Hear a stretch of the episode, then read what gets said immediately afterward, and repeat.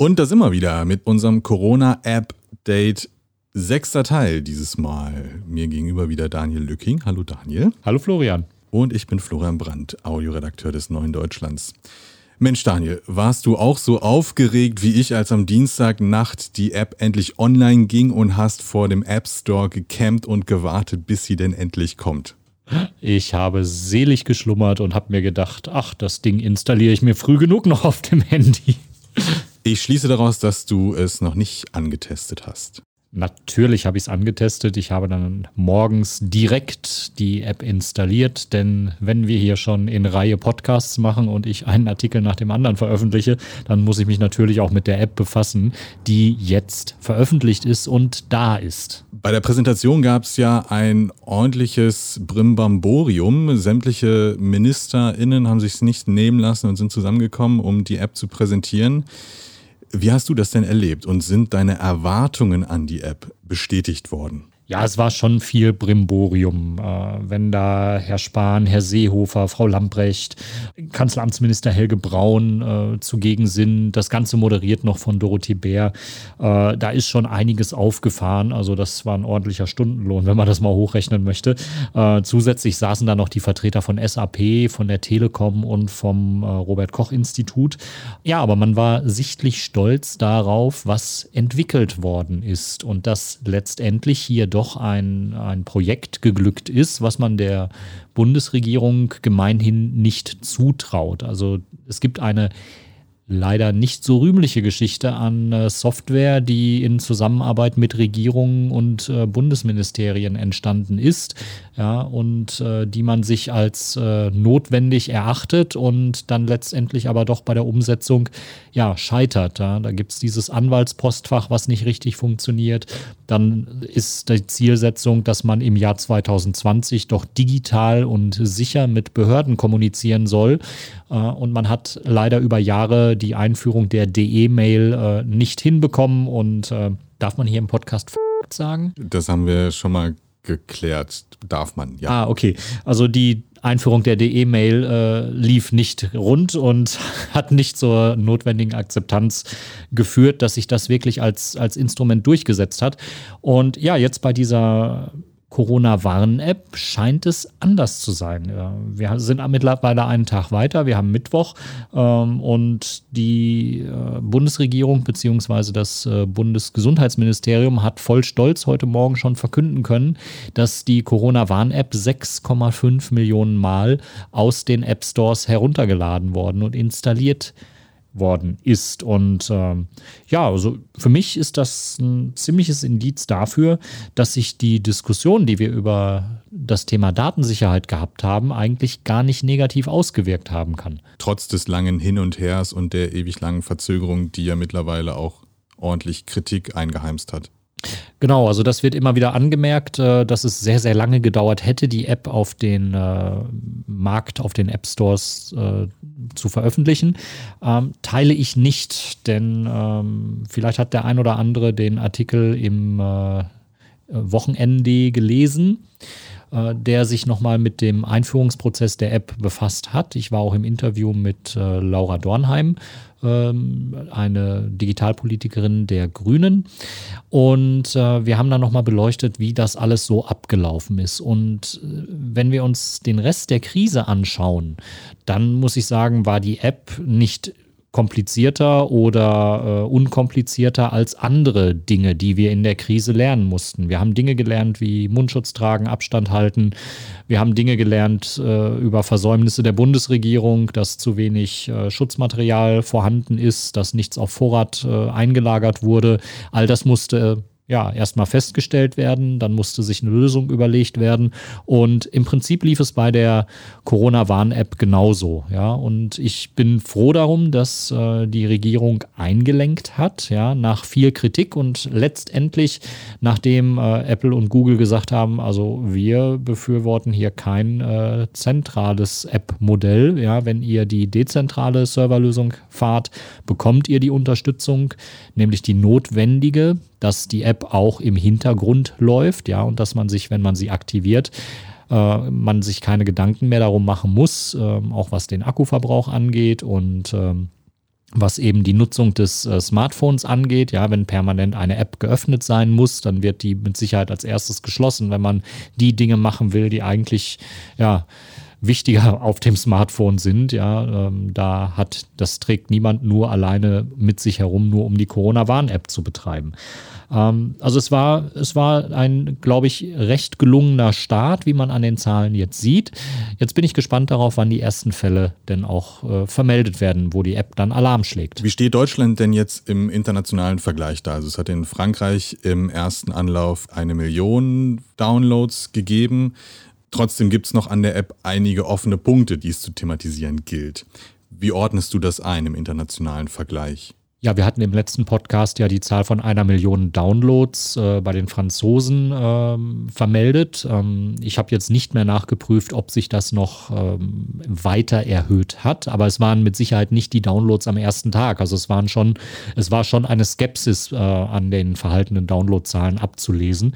Und bei den 6,5 Millionen Downloads hier in Deutschland ähm, vermag ich erstmal keine Skepsis zu erkennen, äh, argwöhne aber ein bisschen, dass es äh, vielleicht auch einfach daran liegt, dass Menschen befürchten, dass diese App äh, ja künftig äh, Türöffner werden könnte. Ja, wenn Kinos sagen, wir lassen die Menschen nur noch rein, wenn sie die App installiert haben, um unserer Schutzpflicht nachzukommen, wenn äh, Restaurants, auch wenn das äh, als Beispiel immer wieder abgetan wird, doch noch auf die Idee kämen oder viel gravierender, wenn auf einmal Arbeitgeber auf den Gedanken kommen, wir legen unseren Angestellten äh, auf, dass sie diese App installieren müssen. Ja, das sind noch Dinge, über die müssen wir dringend reden. Technisch ist die App offensichtlich auf einem sehr, sehr guten Stand. Das lässt sich daran festmachen, dass gestern der, einer der Sprecher des Chaos Computer Clubs, nämlich Linus Neumann, äh, vor dem ARD-Mikrofon eingestehen musste, ja, ich stehe jetzt hier und soll eigentlich das machen, was ich als Sprecher des Chaos Computerclubs immer mache, nämlich irgendwas kritisieren und sagen, hier muss nachgebessert werden. Aber bei der App kann ich das gar nicht.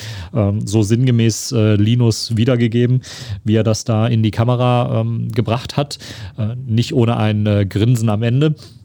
Ähm, also es ist schon ziemlich mustergültig gelaufen und das hat äh, heute auch nochmal der Datenschutzbeauftragte äh, Ulrich Kelber bei der Präsentation seines äh, Jahresberichts kundgetan. Er ist, äh, er wollte eigentlich den Jahresbericht 2019 präsentieren und wurde dann permanent nur für die, äh, auf die App angesprochen. ähm, aber er sagte eben, dass bei der Diskussion in den letzten Wochen, in den sieben Wochen, die das jetzt gedauert hat, diese App zu entwickeln, letztendlich waren es sieben Wochen, ähm, dass da einiges sehr richtig gemacht wurde, dass da vor allen Dingen in der Öffentlichkeit diskutiert wurde, dass man Kritik entgegengenommen hat und auf Kritik reagiert hat, ja, und ähm, es mag vielleicht äh, in manchen Diskussionen hoch hergegangen sein und äh, mittlerweile verspüren auch einige Menschen einen sozialen Druck, die App zu installieren. Aber generell, es wurde diskutiert, es wurde angemerkt, was geht und was nicht geht. Und es gab ein erkennbares Einlenken der Bundesregierung, letztendlich, weil ihr keine Wahl gelassen worden ist. Ähm, das finde ich schon sehr lobenswert und das kann man auch hervorheben. Ähm, Ulrich Kelber ist trotzdem nicht ganz zufrieden mit der Corona-Warn-App, denn es gibt da noch ein äh, kleines Problem, nämlich äh, zur App gehört ein TAN-Verfahren.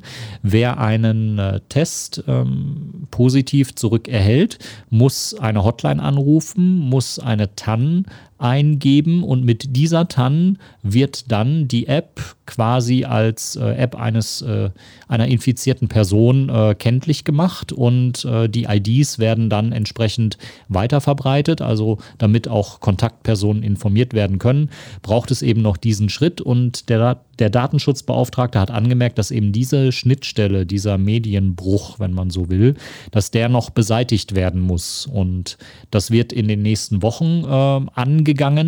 Ähm, das wurde auch bei der Präsentation durch die Bundesregierung direkt äh, gesagt, dass dieses TAN-Verfahren nur eine Übergangslösung ist, nämlich bis alle Labore so weit digital angebunden sind, dass sie diese Testergebnisse dann auch direkt äh, einer App und einem App-Nutzer zuordnen können. Und ähm, nicht nur die Labore müssen noch digital angebunden werden, auch die Gesundheitsämter müssen noch digital angebunden werden. Und da ist noch einiges an Arbeit zu tun. Also ich sag mal so, wäre die App vier Wochen früher gekommen, äh, wären wir auch mit dieser Arbeit immer noch nicht fertig. Und äh, das ist, glaube ich, ein sicheres Indiz dafür, dass das Tempo der Entwicklung gar nicht so äh, langsam war, wie das wahrgenommen wird. Jetzt gehen wir mal davon aus, ich habe diese App installiert und kriege dann irgendwann eine Meldung, dass ich in den letzten 48 Stunden mit jemandem, der infiziert war, in Kontakt getreten bin. Und aufgrund dieser Meldung gehe ich jetzt zum Arzt, lasse mich erstmal krank schreiben, versetze mich selbst in Quarantäne. Wie geht es dann weiter? Ja, das ist in der Tat eine Herausforderung, denn das ist noch nicht gelöst. Es sind zwar klare Prozedere. Ja, du gehst zum Arzt, du hast diese Warnung und äh, kannst daraufhin dich auch testen lassen, weil die App das sagt. Da gibt es äh, mittlerweile Regelungen, auch dass das mit den Krankenkassen abgerechnet werden kann. Da muss man auch kein Geld für bezahlen und äh, die ähm, Ärzte können das entsprechend mit den Krankenkassen abrechnen. Das ist mittlerweile geregelt. Es ist aber unklar, ja, wie das mit äh, der Krankschreibung läuft. Die wird dann natürlich stattfinden. Das Problem ist nur, wenn öfter solche Warnmeldungen kommen äh, und man verhält sich entsprechend, dann wird das dem Arbeitgeber natürlich auch nicht sonderlich gefallen, ja. Und er wird Nachweise fordern, äh, inwieweit äh, diese Alarmierung der App denn stattgefunden hat. Und ähm, dann ist man natürlich auch in der Pflicht, das irgendwie weiterzugeben. Die Grünen haben das neben vielen anderen Menschen auch als Problem erkannt und fordern jetzt ein Gesetz zur App, ein Gesetz zur Corona-Warn-App, das sich genau eben mit diesen Aspekten befasst. Das regelt, dass man eben ab dem Zeitpunkt, wo man diese Warnung hat, quasi eine Leistungsverweigerung gegenüber dem Arbeitgeber machen kann und sagen kann, ich komme jetzt nicht zur Arbeit, ich muss jetzt erstmal zum Arzt, um mich entsprechend testen zu lassen. Warum? Es muss alles schnell gehen. Das Ziel ist mit der App einfach mal zwei bis vier Tage, so wurde es äh, auf der Präsentation gesagt, schneller reagieren zu können, als das bisher der Fall war. Und das heißt auch, man wird von der App gewarnt, muss sich eigentlich umgehend zum Arzt begeben, sollte sich auch nicht mehr am Arbeitsplatz aufhalten, um nicht noch weitere Menschen zu infizieren. Das ist natürlich ein Problem, ähm, vor allen Dingen auch für Freiberufler, denn äh, die haben ja dann auch sofort einen Verdienstausfall, wenn sie sich in Quarantäne begeben, ja, wenn sie das auf Basis der App machen. Und es kann ja auch zu Fehlalarmen kommen, dass eben keine Infektion festgestellt wird, dass der Corona-Test absolviert wird und dass dann irgendwie nach zwei, drei Tagen die Rückmeldung kommt und die Benachrichtigung vom Gesundheitsamt, ja, Sie sind aber nicht Corona-positiv hm, was mache ich denn dann? Dann war ich offiziell nicht krank, trotzdem krankgeschrieben.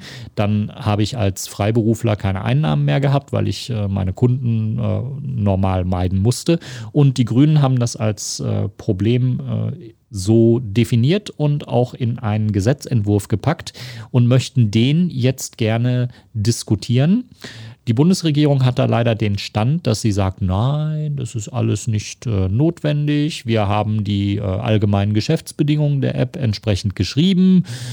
Ja, aber da sehen wir spätestens bei dem Durchdenken des Falles, dass die App Alarme produziert und äh, Menschen dazu zwingt, ihr Verhalten anzupassen, dass da eben doch ein Regelungsbedarf besteht. Und da muss wirklich sichergestellt werden, dass das ja, nicht zu Nachteilen führt. Denn wenn ich als Freiberufler abwägen muss, gebe ich jetzt äh, auf diesen Alarm der Warn-App etwas, ja, dann mache ich das vielleicht beim ersten Mal, habe eine Woche Verdienstausfall, war ein Fehlalarm, mache das vielleicht beim zweiten Mal, weil ich denke, naja, diesmal könnte es ja sein, aber mache ich das dann noch beim dritten Mal, wenn sich da auch der zweite Alarm als Fehlalarm rausgestellt hat? Ich glaube es nicht. Und wenn wir diese Corona-Pandemie als so relevant einordnen, wie sie das ist, und wenn wir dafür bereit sind, Grundrechte ähm, einzuschränken, auch wenn es nur temporär ist, dann müssen wir das auch gesetzlich absichern. Das ist meine Meinung dazu. Und insofern unterstütze ich das, was die Grünen dort äh, als Gesetzentwurf einbringen. Sie sind mit ihrem Entwurf hinter dem, was wir hier in einer der frühen Folgen schon mal vorgestellt haben. Da gab es ja aus äh, Kreisen, wo unter anderem äh, von der Linksfraktion Anne Roth äh, ähm, mitgearbeitet hatte an diesem Entwurf. Da gab es einen quasi außerparlamentarischen Gesetzentwurf zur Corona-Pandemie, ähm, zur Corona-App. Und da ging es eben darum, wie lange auch diese ja, diese App äh, in Nutzung sein sollte, wie lange überhaupt äh, Beschränkungen auch gelten sollten. Also da gab es ein ganz, eine ganz klare Forderung nach noch mehr Eingrenzung dieser ja, Einschränkung von Grundrechten. Das habe ich jetzt so im Gesetzentwurf der Grünen noch nicht gefunden und vielleicht ist das noch etwas, was man da hinein diskutieren muss. Dürfte aber schwierig werden, denn wir steuern beim Bundestag auf die Sommerpause hin. Es sind nur noch äh, ja, zwei Sitzungswochen und die eine läuft schon aktuell. Ähm, und ab Juli, ab äh, 3. Juli ist dann äh, erst einmal Sommerpause angesagt. Insofern werden wir die Diskussion wohl auch über den Sommer führen. Wahrscheinlich auf Entfernung, wahrscheinlich mit ein paar Schalten von irgendwelchen Urlaubsorten, die ja jetzt auch wieder aufgesucht werden können, je nachdem, wohin man will und ob man sich an Abstandsregeln hält. Aber es ist, ja, es zeichnet sich ab, dass wir zu, einem, zu einer Normalität äh, zurückkommen und äh, dass wir dennoch, ja, und das muss man bei der App auch dazu sagen, weiterhin vorsichtig sein müssen. Die App ersetzt nicht die Schutzmaßnahmen, sie ersetzt nicht, dass wir weiterhin Masken in öffentlichen Verkehrsmitteln tragen, dass wir weiterhin Abstandsregeln beachten und äh, das muss man den Menschen, glaube ich, auch immer wieder ins Gedächtnis rufen, denn ich weiß nicht, wie es auf deinem Arbeitsweg aussieht, aber ich sehe äh, auf meinem Arbeitsweg leider immer wieder Menschen äh, in der S- und U-Bahn, die äh, leider keine Maske mehr tragen oder nachlässig die Maske tragen und ich glaube, das ist einfach noch nicht dran. So herunter sind wir bei den Infektionszahlen noch nicht. Es sind immer noch so rund 200 Neuinfektionen pro Tag und dann gibt es Einzelfälle, Corona-Hotspots. Äh, gerade eben wurde bei einem äh, fleischbearbeitenden Betrieb in Nordrhein-Westfalen, Tönnies, ein Fall mit 400 infizierten ähm, Arbeitern gemeldet. Die sind dann natürlich noch in der Nahrungsmittelkette, in der Nahrungsmittelproduktion. Das ist auch noch gravierend. Insofern sehe ich noch keine Möglichkeit, dass man da irgendwie weiter quasi lockert und äh, zurück tritt. Dann lass uns doch mal kurz, bevor wir uns in die wohlverdiente Sommerpause verabschieden, ein Fazit zur App ziehen. Als Fazit äh, muss ich jetzt persönlich äh, am, ja, nach dieser Einführung der App sagen, dass ich mit dem Diskussionsprozess rund um die App abschließend eigentlich sehr zufrieden bin, denn es ist ein gutes Stück Technik dabei herausgekommen, so wie es jetzt scheint. Die kritischen Augen sind immer noch da. Es gibt immer noch genug Leute, die drauf schauen, was passiert. Und es gibt Gott sei Dank auch eine sehr kritische Community, die schaut, wie gehen die Menschen denn jetzt mit dieser App um? Wird es Arbeitgeber geben, die das Ganze missachten und äh, sagen, du installierst hier die App und das will ich jetzt so, weil ich Arbeitgeber bin.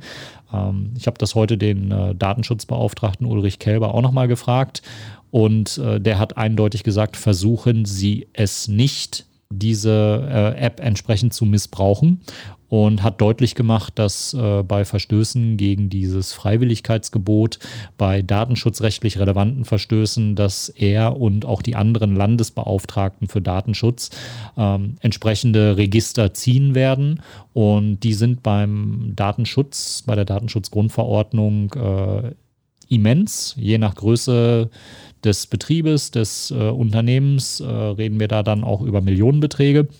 Und ähm, ja, das ist so ein bisschen quasi der Ersatz für das Gesetz, dass man sagt, naja, wir haben ja Datenschutzbeauftragte. Ähm, wir müssen nur sehen, was passiert, wenn in größerem Stil Menschen vielleicht auf die Idee kommen, wie könnte man die App noch anders nutzen ja, und die dann quasi zur Eintrittskarte machen wollen. Dem muss man ganz entschieden eine Absage erteilen. Alles, was die App tut, alles, was auf der App passiert, zählt in den Bereich der persönlichkeitsrechtlich geschützten Gesundheitsdaten. Da muss niemand Auskunft zu geben. Es bleibt alles freiwillig. Man muss nicht einmal eine diagnostizierte ähm, Infektion entsprechend in die App eingeben oder weitergeben. Ja, da hat die Freiwilligkeit oberste Priorität. Und ich denke einfach, dass mit all dem, was da jetzt vorhanden ist, wir lernen müssen, umzugehen und zu arbeiten, um zu schauen, ob wir uns dann im Herbst vielleicht einen größeren Lockdown ersparen, wenn die Grippezeit wieder beginnt, wenn die äh, Verbreitung von Viren wieder leichter möglich ist. Und ähm, ja, ich, ich denke, Deutschland hat da eine gute Lösung auf den Weg gebracht mit einer kritischen Community zusammen. Und wir sind definitiv nicht zu spät dran. Das hat uns diese Woche auch nochmal Norwegen gezeigt. Äh, Norwegen hatte sehr früh, nämlich bereits im April, eine Corona-Warn-App. Die war von der Regierung äh, eingesetzt worden, gestaltet worden. Und äh, die Regierung musste sich jetzt von ihren Datenschutzexperten diese App zurückrufen lassen, weil man festgestellt hat, dass die Auswirkungen auf das äh, Privatleben der Menschen, auf äh, den Datenschutzaspekt, dass die zu groß waren. Mit dem Ergebnis, dass nicht nur die App dort nicht mehr zum Einsatz kommen kann und gelöscht werden muss, es mussten auch alle Daten, die man mit der App äh, gesammelt hatte, gelöscht werden. Also Norwegen ist technisch mit seinen äh, 5,4 Millionen Einwohnern und 600.000 davon hatten die App genutzt. Norwegen ist technisch damit jetzt wieder am Anfang der Corona-Krise und äh, hat derzeit kein äh, digitales Mittel zur Verfügung. Und jetzt müssen wir abwarten, was passiert ähm, ob sich äh, eventuell die Corona-Warn-App nach deutschem Modell ähm, auch international noch vermarkten lässt und Anerkennung findet. Ähm, ich bin gespannt, wie das Ganze weitergeht. Wir sind mit dem Thema definitiv noch nicht durch und ich hoffe für uns alle, dass uns Nachteile aus der App dann auch äh, erspart bleiben und dass wir hier einfach wirklich ein Hilfsmittel haben, das uns äh, durch diese Pandemie bringt und einen wirklichen Nutzen erweist. In diesem Sinne danke ich dir ganz recht herzlich, Daniel Lücking. Ich wünsche dir einen fabulösen Urlaub und wir hören und sehen uns zu gegebener Zeit wieder. Bleib gesund. Bis bald.